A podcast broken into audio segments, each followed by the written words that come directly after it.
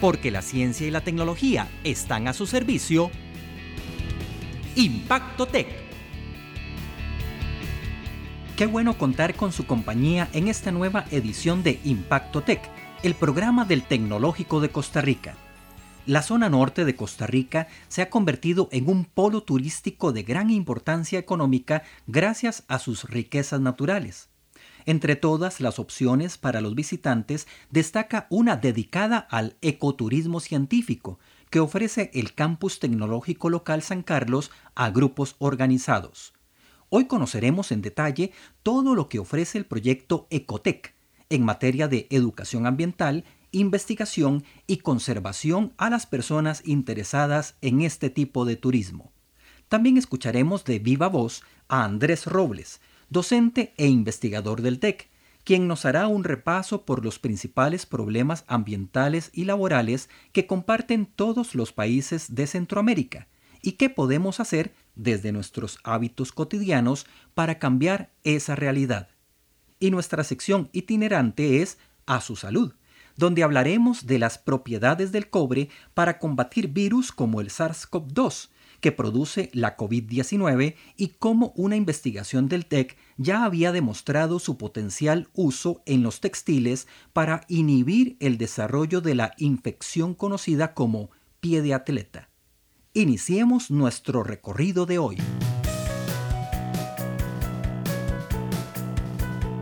Porque no hay nada mejor que conocer las cosas en detalle.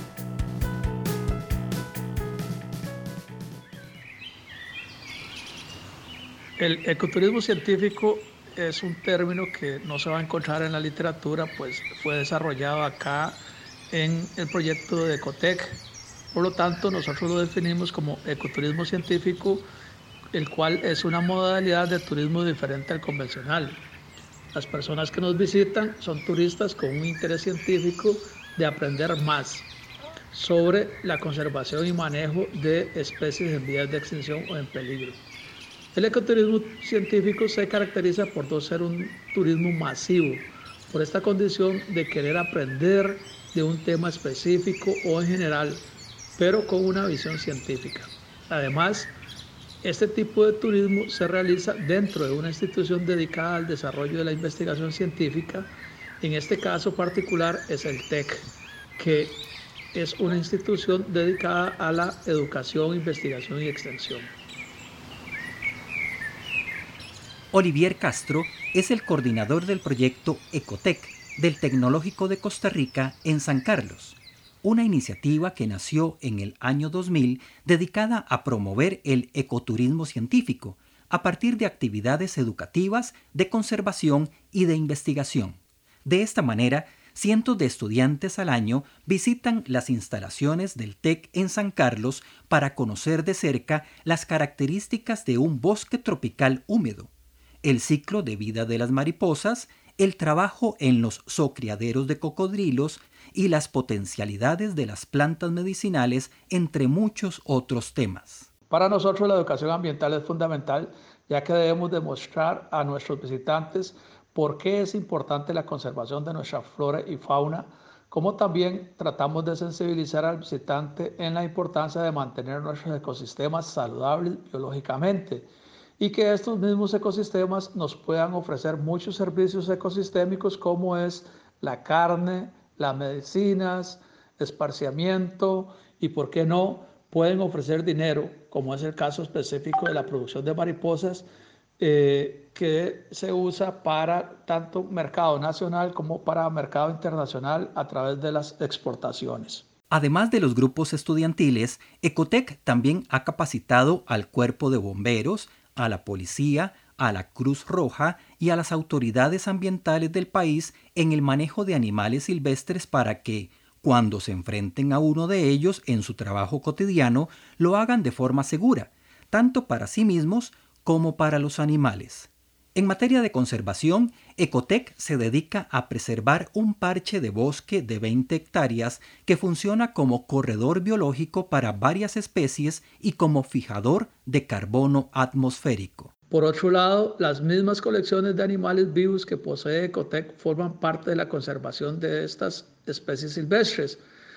Que en un futuro pueden servir como bancos genéticos para poblar especies en nuevos ecosistemas. Entonces las mismas colecciones vienen a formar parte de ese proceso de conservación. Entonces ese es uno de nuestros aportes a la conservación, tanto la parte de captura de CO2 como las colecciones para poder en algún momento restablecer otras poblaciones ya perdidas o eh, fortalecer las que ya están. El tercer objetivo de Ecotec es la investigación.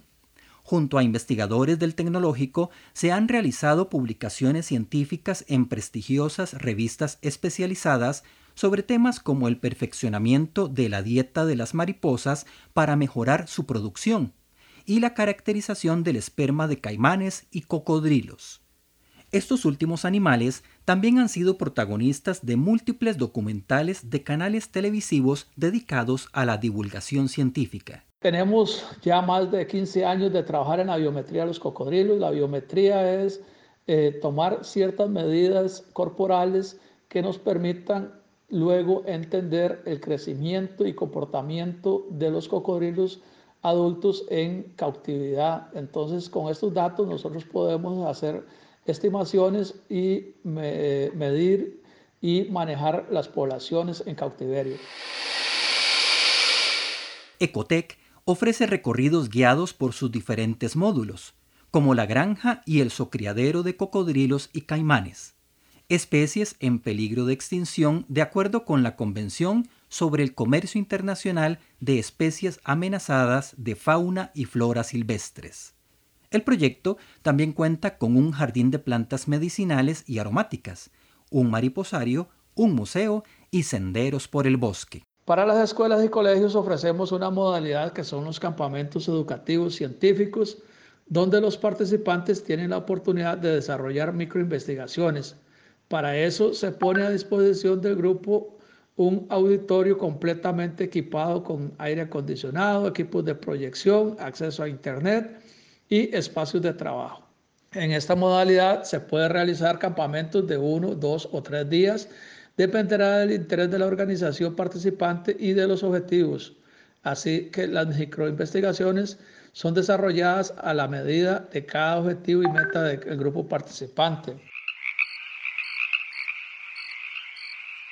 Entre las actividades de los campamentos destacan las caminatas nocturnas por el bosque donde los grupos estudiantiles toman nota de todo lo que pueden percibir con sus sentidos para compararlo con observaciones que realizan durante el día. También se confeccionan moldes de yeso a partir de las huellas que se encuentran en el bosque y con ellas identificar a los animales que las hicieron. Ecotec también recibe a grupos organizados en general, interesados en el ecoturismo científico.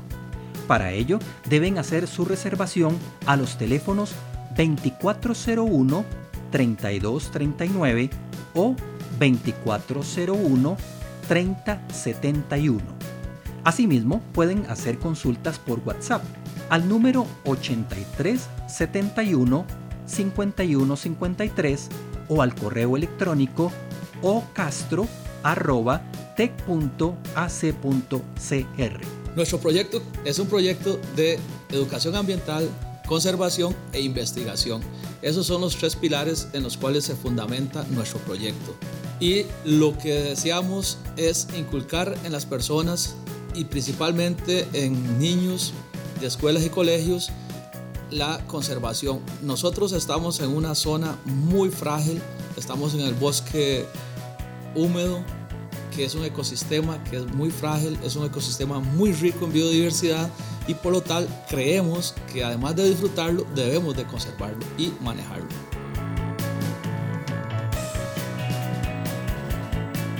El bosque que conserva el campus tecnológico local San Carlos se ha convertido en un corredor biológico para distintas especies de la zona. Recordemos que los animales y la vegetación no conocen fronteras y necesitan desplazarse. De ahí la importancia de que este tipo de espacios se vinculen con otros más allá de los límites de un cantón, una provincia o un país. Por eso, desde finales del siglo XX, Centroamérica viene impulsando la conformación de un corredor biológico mesoamericano, región que comparte muchas riquezas naturales, pero también muchas dificultades. Porque a los protagonistas es importante escucharlos de viva voz. Costa Rica comparte con el resto de Centroamérica no solo aspectos culturales e históricos, sino también muchos problemas relacionados con el ambiente y la salud laboral. Andrés Robles, docente e investigador de la Escuela de Ingeniería en Seguridad Laboral e Higiene Ambiental del TEC, se refiere a algunos de ellos y a la manera en que podemos contribuir con su solución desde nuestros hábitos cotidianos escuchamos a Andrés Robles de Viva Voz. Yo podría decir que hay problemas comunes y hay problemas específicos para cada uno de los países. Entonces, vamos a ver, dentro de los problemas comunes, por ejemplo, tenemos para algunos países lo que sería el uso de agroquímicos. Entonces, esa situación en algunas situaciones no está tan normada como debería de estar. Incluso, por ejemplo, a pesar de que un país como nosotros tiene bastante regulación al respecto, cuando uno va al campo, uno puede observar que todavía hay técnicas equivocadas en lo que sería la manipulación y la aplicación de los agroquímicos. ¿Por qué? Por recursos, por capacidad de las fincas en las que se están trabajando, por factores económicos e incluso por factores de carácter educativo en la población que está utilizando propiamente el agroquímico. Y al hablar de educación, no necesariamente educación formal, ¿verdad? sino educación a la hora de, de utilizar los productos. Entonces, bueno, sí hay, hay un eje que es en todo lo que tendría que ser la agricultura y el uso de agroquímicos. Hay problemas en lo que tendría que ser, por ejemplo, lo que es la enfermedad renal crónica. Esa es una situación que estamos en todo, en toda la región, básicamente enfocada a algunos cultivos, los que están más que todo a cielo abierto y en cultivos específicos en zonas calientes. Ese es otro de los detonantes que estamos percibiendo. También tenemos algunas circunstancias en lo que es la documentación de información, por ejemplo, lo que podrían ser estadísticas de accidentes y de enfermedades se habla de que puede existir un subregistro, mas no se tienen datos concretos de qué tanto subregistro se puede tener, puesto que las estadísticas tal vez no son las más exactas. Entonces eso es importante puesto que si queremos eventualmente tomar una decisión como país al respecto, no tenemos acceso a esa información. También existen otros elementos como por ejemplo lo que son los factores de emisión de contaminantes al ambiente, yo creo que hemos visto algunas iniciativas que se han desarrollado por parte de las universidades en lo que es los compuestos, digamos, o ciertas sustancias a nivel de los centros urbanos, a nivel de lo que son industria propiamente dicha, y no solamente los agentes químicos, sino también agentes físicos, como por ejemplo el ruido. Yo creo que ya entrar a lo que son nuestros centros urbanos es un poco complicado, incluso desde la perspectiva de lo que es la exposición al ruido. Y eso tenemos que ver lo que ya la exposición a este agente en particular no es solamente desde el punto de vista de exposición ocupacional, sino que ya somos todos como sociedad que estamos en centros en los cuales esta exposición es importante. Hay que pensar también que existe un, un problema que eventualmente vamos a tenerlo a un largo y mediano plazo, que está asociado, por ejemplo, al tipo de actividades económicas que hemos estado potenciando. Y es básicamente enfocado a lo que es la ergonomía y los factores psicosociales. Este tema también es importante puesto que las formas de producción en algunos casos son muy manuales, en el otro son muy repetitivas. Entonces esto incide directamente sobre la forma como las personas van a reaccionar. Podríamos esperar entonces traumas acumulativos en diferentes partes del cuerpo. Pueden ser a nivel de lo que son articulaciones, muñeca, codo, hombro, o también a nivel de, de lo que es espalda y también la parte de lo que son los factores psicosociales, precisamente porque van a estar asociados a la forma de producción, a cómo se desarrollan las relaciones a nivel interno y al decir la forma de producción incluso tiene que ver hasta con la, manera de, del incentivo, del pago que puedan recibir las personas, ¿cierto? Entonces, el problema, en realidad, yo diría que no es que existen muchos problemas, en realidad el problema es uno solo. Lo que pasa es que va detonando con diferentes elementos.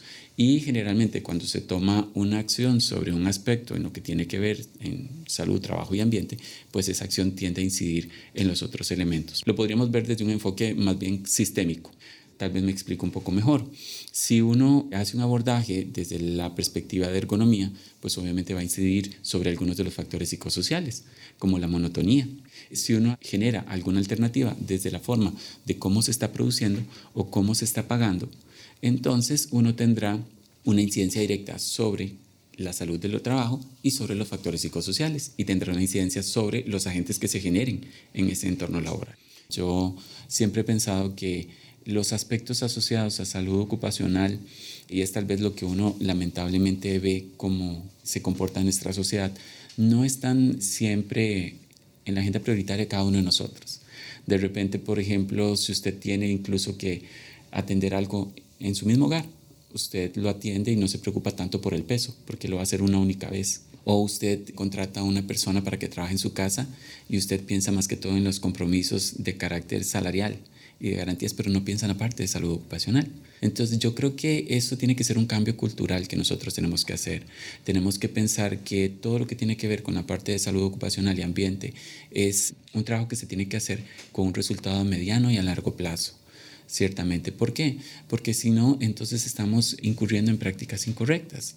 Por ejemplo, cuando las personas, ah, bueno, ahora estamos utilizando mucho lo que son la tecnología.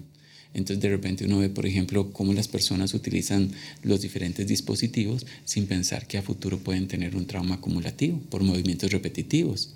Y eso lo hacemos en el entorno laboral y eso no lo, hacemos en nuestra vida personal. Entonces, por eso le digo, y eso es solo uno de los ejemplos en los cuales nosotros podemos contribuir. Por ejemplo, otro sería lo que sería la exposición al ruido.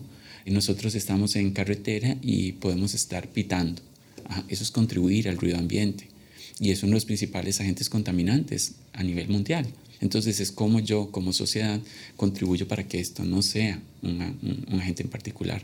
Como yo como sociedad incluso tengo buenas prácticas de consumo precisamente para que la cantidad de desechos sea menor o incluso fomento que las empresas puedan desarrollar alternativas de lo que podría ser empaque, de lo que podría ser recolección o recepción de desechos para que el ambiente tenga un menor impacto.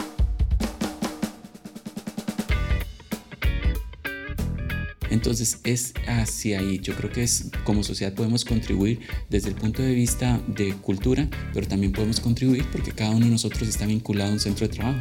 Entonces, ¿cómo yo contribuyo en mi centro de trabajo para que los contaminantes no me generen tanto problema, ni a mí ni a mis compañeros?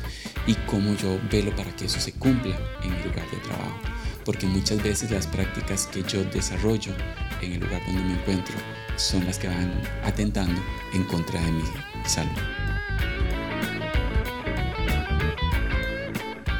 Un problema muy común en materia de salud ocupacional son las enfermedades de la piel, producto de la exposición constante a la humedad en ambientes cálidos, caldo de cultivo ideal para la proliferación de hongos en el cuerpo.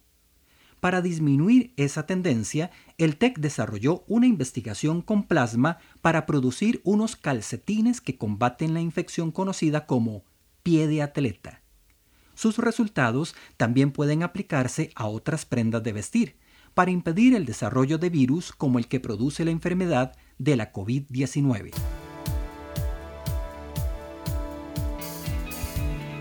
Porque la ciencia y la tecnología también le sirven a su salud.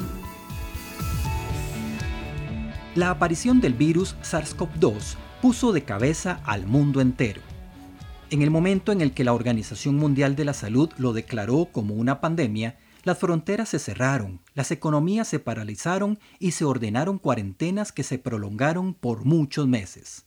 El planeta se detuvo.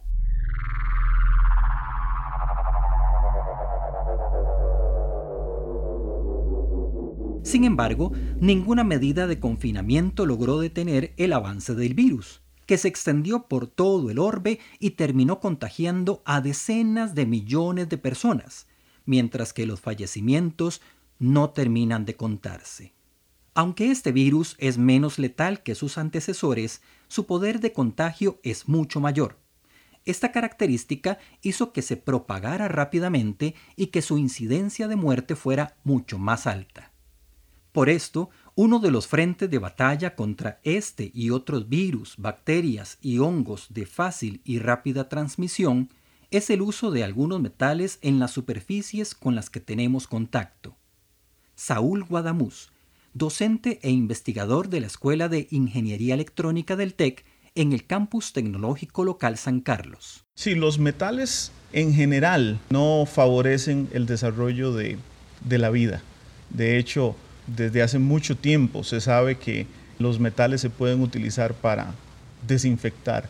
Por ejemplo, antes se utilizaba en tiempos antiguos monedas de cobre que se ponían, por ejemplo, en, el, los tazones de vino para evitar la proliferación de, de bacterias. Y hace tanto tiempo como en la época de los egipcios se utilizaba el cobre, por ejemplo, para, con fines médicos para evitar la proliferación de bacterias en heridas eh, que sufrían las personas de aquel entonces. Por supuesto, tenemos que aclarar que eh, precisamente puesto que los metales no favorecen la proliferación de la vida, la absorción de metales de la forma en que lo hacían los antiguos más bien era contraproducente, porque mataban las bacterias, pero también mataban al paciente.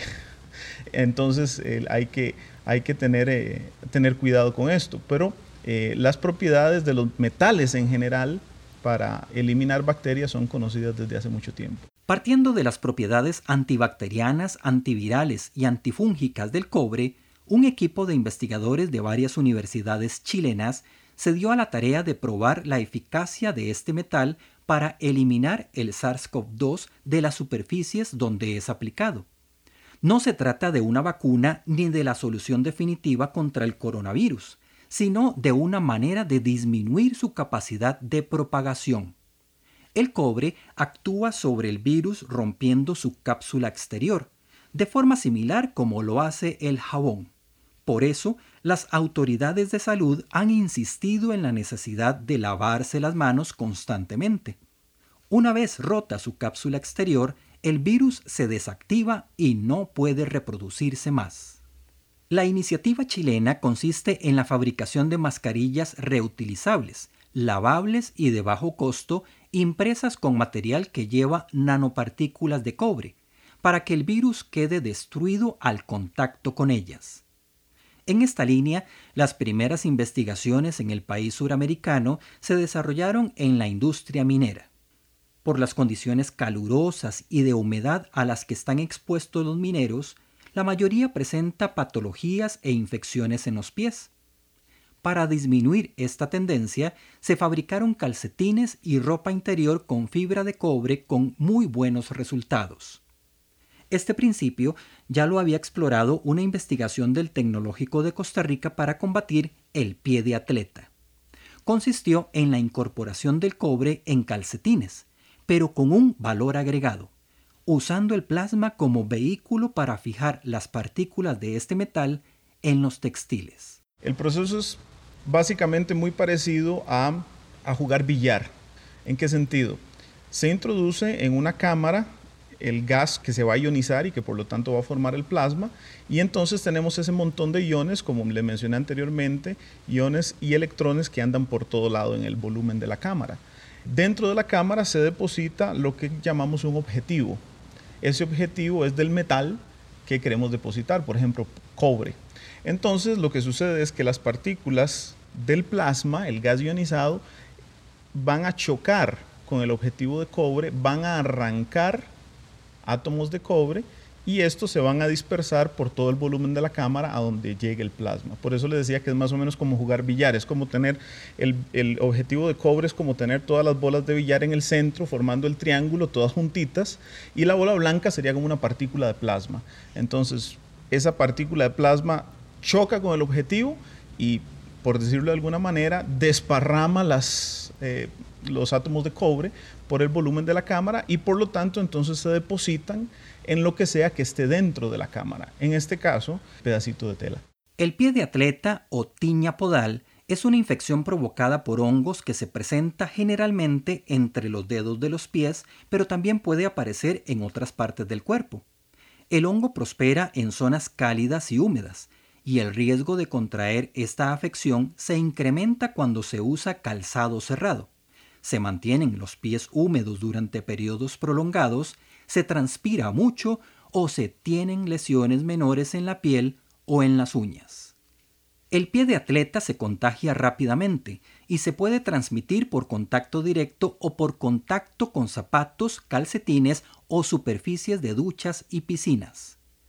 Si bien ya existen prendas de vestir en el mercado que incorporan fibras de cobre para evitar la proliferación de hongos, virus y bacterias, la particularidad de la investigación del TEC es el uso del plasma para garantizar una cobertura uniforme en toda la prenda. Imagínese que usted quiere pintar una pared y que yo le digo a usted, mire, pínteme esta pared, pero escoja con qué pintarlo. Aquí tengo un pintura en aerosol, mientras que aquí tengo un montón de cintas del color que quiero que pinte la pared. Entonces, seguramente usted no me va a decir que quiere agarrar la cinta y empezar a pasar a, pegar tira tras tira tras tira para cubrir toda la superficie de la pared, sino que me va a decir, no, deme la pintura en spray, es más fácil y más rápido. Es allí donde radica la diferencia. Enhebrar eh, filamentos de cobre en los tejidos es engorroso desde el punto de vista del proceso productivo, de la maquilación del producto. En cambio, la exposición por medio de plasma no solamente es eficiente en términos de la uniformidad de deposición en la, en la tela, sino que además es un proceso muy rápido. Para la investigación, se realizó una prueba de concepto que consistió en tomar cuatro trozos de tela de algodón. Uno de ellos no se modificó en lo absoluto para que sirviera como muestra de control, mientras que los otros tres se impregnaron con cobre en diferentes concentraciones. Uno estuvo expuesto durante un minuto al bombardeo de partículas de cobre por medio del plasma. Otro fue expuesto durante dos minutos y el último durante tres. Posteriormente, los cuatro trozos de tela se pusieron en platos de cultivo con la bacteria Escherichia coli y tiempo después se observó cómo la muestra de control fue completamente invadida por la bacteria mientras que la muestra que fue expuesta durante tres minutos a partículas de cobre no fue invadida. Las muestras que fueron expuestas por menos tiempo sí sufrieron una invasión de la bacteria, pero poco agresiva. Aquí lo, lo que estamos haciendo nuevo es la manera en que se depositarían las partículas de cobre en la tela. Porque, por ejemplo, una manera de lograr un efecto parecido sería enhebrar un hilo de cobre en la tela misma. Lo que pasa es que esto es un procedimiento más difícil de llevar a cabo desde el punto de vista de producción de la tela y sin duda alguna más difícil de controlar en términos de la cantidad de cobre que hay en el tejido. En cambio, con em, la deposición por medio de plasma se puede controlar gracias al tiempo de exposición de la muestra.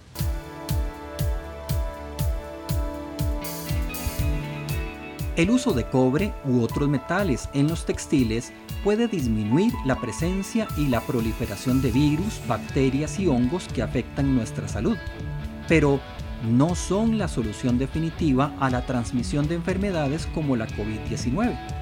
Nada puede sustituir el lavado de manos frecuente y los buenos hábitos de higiene personal.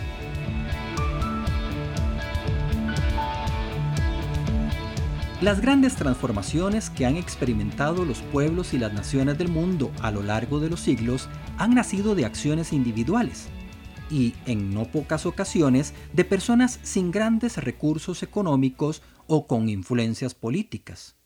Basta con tener una convicción y llevarla hasta las últimas consecuencias.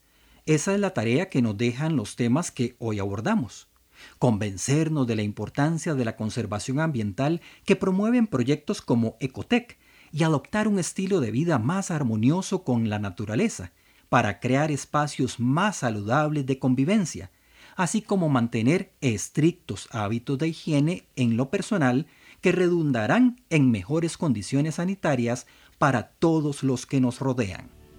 Recuerde que puede compartirnos sus dudas y comentarios sobre los temas que hoy abordamos escribiendo al correo electrónico impactotec.tec.ac.cr. Hasta pronto.